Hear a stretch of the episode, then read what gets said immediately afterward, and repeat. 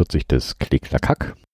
Ich hatte jobmäßig einiges zu tun und dadurch leider nur wenig Zeit für Keyboards. Die sind ein kleines bisschen auf der Strecke geblieben. Ein paar der Haken, die mir der Fleece gedruckt hat, sind an der Wand gelandet und jetzt hängen da auf jeden Fall noch mehr Keyboards an meiner Wand. Ansonsten sind die beiden Vorrunden für das CCH Jeopardy voll und die Anmeldung ist damit zu. Der fünfte Platz in der zweiten Gruppe, den bekommt der Dura.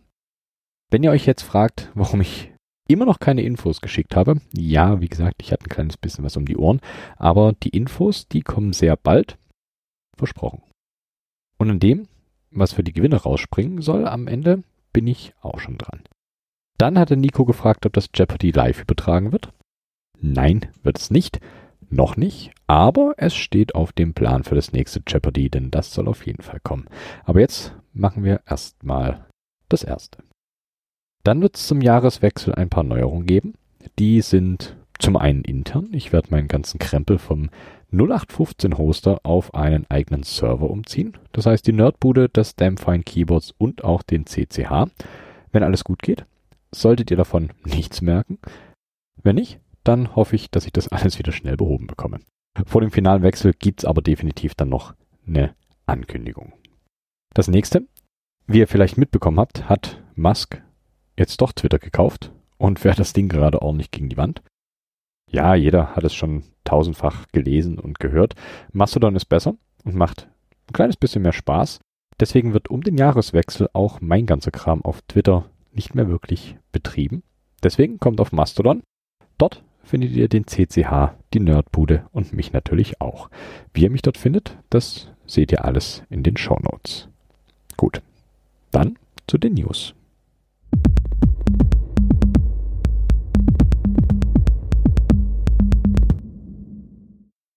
Die News. Es gibt exorbitant viele neue Custom Keyboards. So zum Beispiel die Proto 2. Das ist ein Steganographie-Board mit 2x6 Keys im Hauptcluster und 3 Keys im FAM-Cluster. Dann die TPS 42. Das ist eine Open Source 36 bis 42 Key Split mit einem Trackpoint wie auf einem alten ThinkPad und natürlich auch LCD-Support. Oder die Frame 48, das ist eine 3x6 Split mit einem ziemlich interessanten Daumencluster.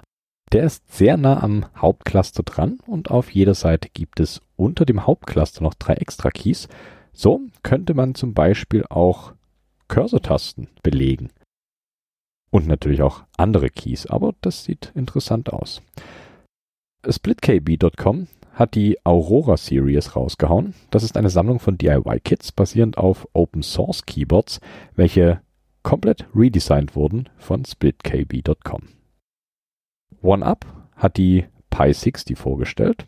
Das müsste laut Keyboard Builders Digest das erste in großer Stückzahl gefertigte Board mit einem RP2040 sein. Also dem Raspberry eigenen Mikrocontroller. Eine, wie der Name schon sagt, 60% mit schwarzer PCB und grünen Lanes. Das sieht sehr, sehr schick aus. Und hier im CCH hatten wir schon des Öfteren die Artsy.io. Für die gibt es jetzt das Ardux.io. Das ist eine Community-based Version der Artsy. Auch interessant, wer auf Stenoboards steht. Dann war da noch die Pika 40V2, eine Wired oder Wireless 40% Split. Sieht der Korn relativ ähnlich, ist allerdings mit XIAO Mikrocontrollern ausgestattet, also mal was Neues. Die Bartreak, ich hoffe, ich spreche das richtig aus, gab es auch noch. Das ist eine Monoblock-Split mit einem Trackball in der Mitte und einem Scrollrad um den Trackball rum. Ihr merkt, das Ganze reißt nicht ab. Es gibt auch noch die Born V1, eine kleine kompakte 3x5 Low-Profile-Split. Auch ziemlich hübsch. Die werde ich mir definitiv auch mal näher anschauen. Und wenn ich da welche bestelle, sage ich Bescheid. Okay, kurzer Schlenker weg von den Splits hin zur Scotto Long. Das ist eine kleine, wunderbare ortholineare 40% mit einer 7 Unit Spacebar Sieht auch ganz hübsch aus. Und zu guter Letzt im CCH Discord hat der Andi Moto ein Projekt gepostet, an dem er seit zwei Jahren immer mal wieder arbeitet, dem sogenannten Keep CU, einem Keyboard Customizer. Checkt das definitiv mal aus. Das sieht sehr, sehr interessant aus. Nun aber genug mit News. Kommen wir zum eigentlichen Thema.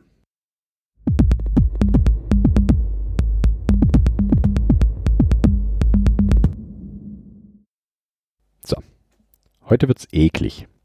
Zumindest am Anfang. Aber es kommt ein nettes Keyboard bei raus. Ich habe mir gedacht, reden wir, oder vielmehr ich, über einen Klassiker, den vielleicht nicht jede oder jeder kennt. Mir war sie in der Tat eher unbekannt. Wahrscheinlich ist der Name sogar bekannter als das Board selber. Es soll heute um die Cherry G80 9009 gehen. Die G80-Reihe von Cherry hat ja nun doch den ein oder anderen Klassiker hervorgebracht, so zum Beispiel die 3000, die 2000, die 2100 und eben auch die 9009. Ihr wisst ja, für den wissenschaftlichen Teil gibt's hier als allererstes den Geschichtspart. Die G80 9009 hat ein interessantes Branding und zwar Reuters. Reuters habe ich größtenteils als internationale Nachrichtenagentur wahrgenommen, allerdings macht Reuters nicht nur das. Kurz was zur Geschichte. Reuters wurde 1851 gegründet von Paul Julius Freiherr von Reuter, der eigentlich Israel Bär Josaphat hieß, in Aachen gegründet. Der hat damals Aktiendaten per Brieftaube übermittelt. Später wurde das Ganze dann per Seekabel bewerkstelligt, also ein kleines bisschen moderner. Die Haupttätigkeitsfelder von Reuters sind institutioneller Vertrieb und Handel, Vermögensverwaltung und Forschung, Handel und Risikomanagement, Enterprise und Medien. Und durch die Börsen- und Wirtschaftsinformation wurden 90 Prozent des Umsatzes erwirtschaftet.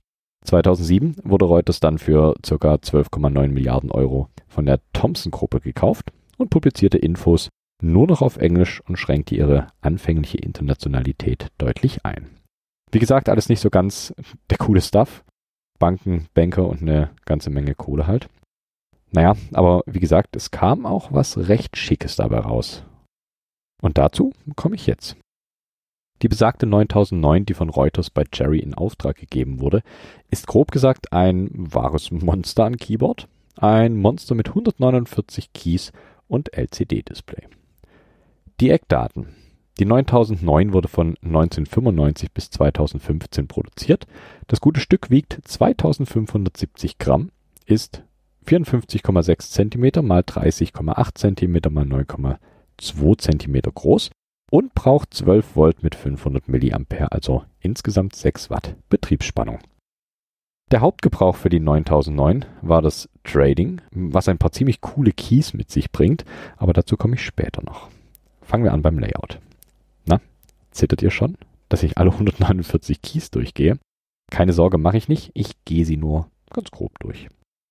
Grundsätzlich hat die 9009 ein typisches 104 Key Layout, also Main Cluster, Cursor Keys und Ziffernblock. Darauf baut dann der Rest des ganzen Layouts auf. Über dem Main Cluster befinden sich 24 F-Tasten. Über den Ziffern kommen F1 bis 12 und darüber gibt's dann F13 bis F24. Escape gibt's natürlich auch und darüber in der zweiten Reihe eine Taste mit der Aufschrift Clear. Über den F-Keys befindet sich auch das Display, zu dem ich später definitiv auch noch was sagen werde. Links an das Main Cluster schließen Function Keys an. Zwei Keys breit, fünf Keys hoch. Hier hat es dann die ersten Trading-typischen Keys.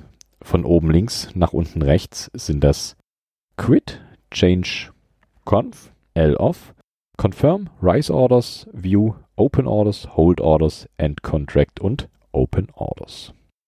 Ja, ich habe mich nicht vertan, es gibt zweimal den Open Orders Button. Über dem 2x5 Block gibt es noch zwei 2-Unit-Keys mit Contact und Accept und darüber noch ein 2-Unit-Key mit Interrupt. Weiter geht's über dem Standard Keys Insert, Home, Page Up.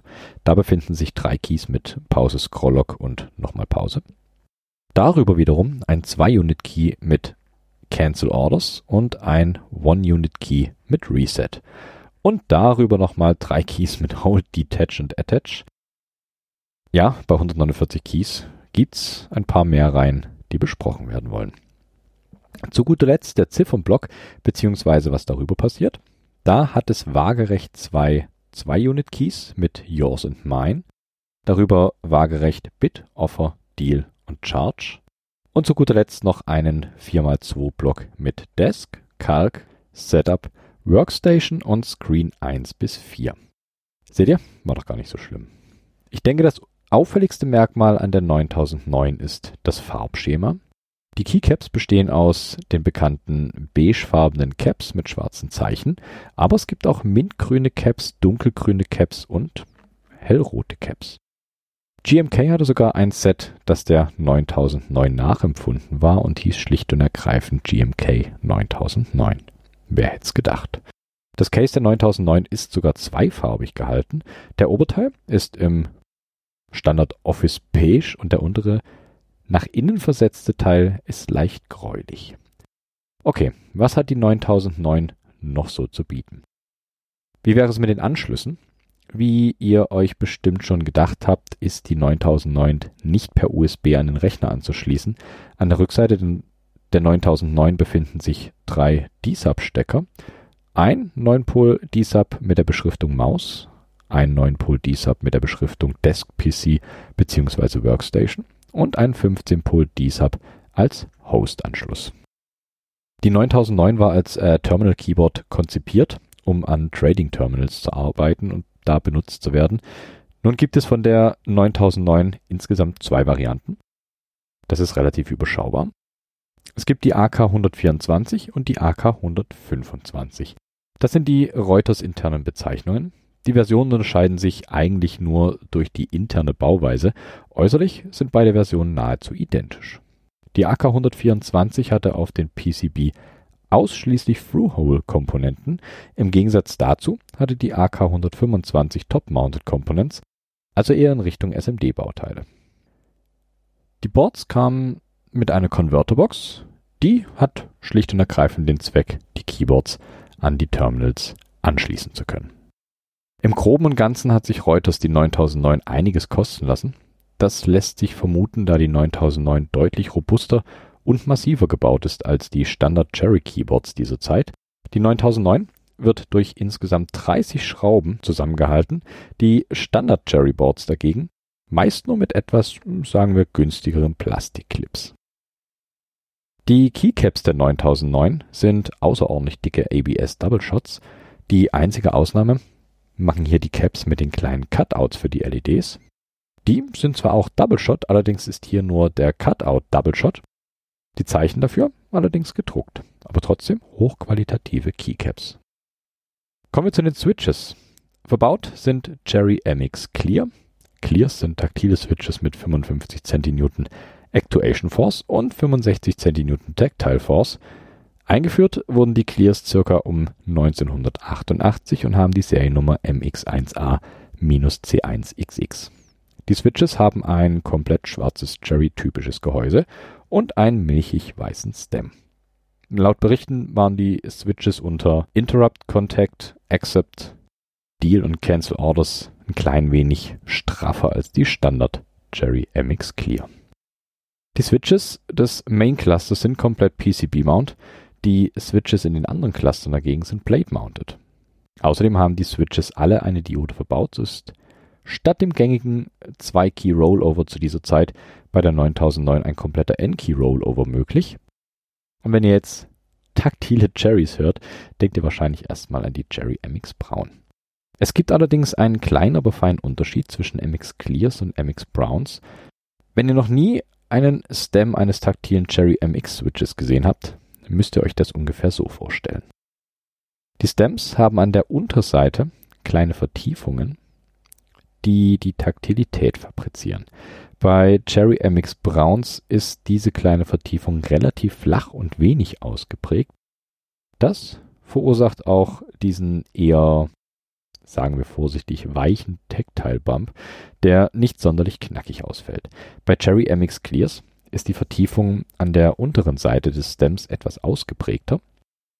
Dadurch fällt die Taktilität etwas knackiger aus, natürlich nicht vergleichbar mit Kylebox Navies. Aber mit was sind die schon vergleichbar? Okay, was kann das Board noch so Feines? Die 9009 hat einen Speaker bzw. Beeper verbaut und nicht nur das. An der Rückseite der 9009 befinden sich auch Lautstärkeregler. Na gut, ich spanne euch nicht weiter auf die Folter, kommen wir zu dem, was offensichtlich ins Auge sticht, wenn wir uns die 9009 ansehen, und zwar das omnipräsente Display in der Mitte des Boards. Das Display ist ein LCD mit einer Auflösung von 100 x 584 Pixeln. Im Ruhemodus zeigt es die Makros an, die auf den Tasten F13 bis F24 liegen und natürlich auch die normalen F-Keys. Nun gibt es im Cluster oben rechts beispielsweise die Funktion Calculator. Dreimal dürft ihr raten, was passiert, wenn ihr den Modus aktiviert. Richtig. Ihr bekommt einen Taschenrechner auf dem Display und das sogar mit vier Nachkommastellen. Wird's wohl auch brauchen bei dem ganzen Stockkram. Wenn ihr im Calculator Mode seid, dann bekommt ihr mit den Tasten F13 bis F24 sogar noch spezielle mathematische Funktionen. Aber die Hauptfunktion des Displays ist eigentlich eine andere. Wie vorhin schon gesagt, können die Tasten F13 bis F24 mit Makros belegt werden und sogar frei benannt werden.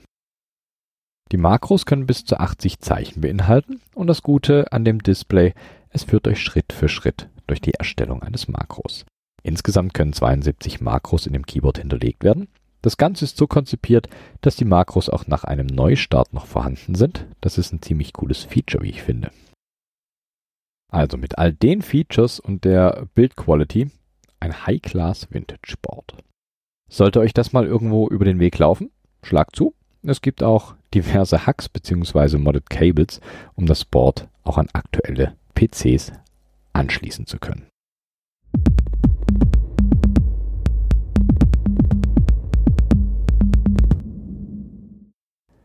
Da sind wir quasi auch schon wieder am Ende der Episode. Diesmal ein kleines bisschen kürzer. Aber es geht ja auch aufs Jahresende zu und da wird alles ein kleines bisschen ruhiger. Wie wird es hier weitergehen? Ihr kriegt dieses Jahr auf jeden Fall noch jemanden aus der Community zu hören. Das ist ziemlich bald sogar schon. Dann bekommt ihr im Dezember definitiv noch die CCH Keyboard Jeopardy Sonderfolgen. Und ich denke, es wird auch wieder eine Jahresendfolge geben. Die ganzen Infos zu der Cherry G80 9009 packe ich euch in die Show Notes. Da findet ihr natürlich auch sämtliche Accounts auf Mastodon. Ihr findet andere Möglichkeiten, mich zu kontaktieren. Ihr findet den Zugang zum Discord und alles drum und dran. Wie gesagt, findet ihr alles in den Show Notes. Jetzt kommt noch das übliche musikalische Beiwerk. Ich durfte mal wieder was vom herzallerliebsten Sven Board spielen. Der strukturiert gerade sein Bandcamp ein bisschen um, beziehungsweise splittet es auf in verschiedene Genres. Auch das findet ihr in den Shownotes. Ich darf diesmal Super FX spielen vom lieben Sven Bord. Vielen, vielen Dank dafür. Den findet ihr im Übrigen auch auf Mastodon. Mir bleibt eigentlich nur noch zu sagen, viel Spaß damit. Vielen, vielen Dank fürs Zuhören. Bis zum nächsten Mal. Macht's gut.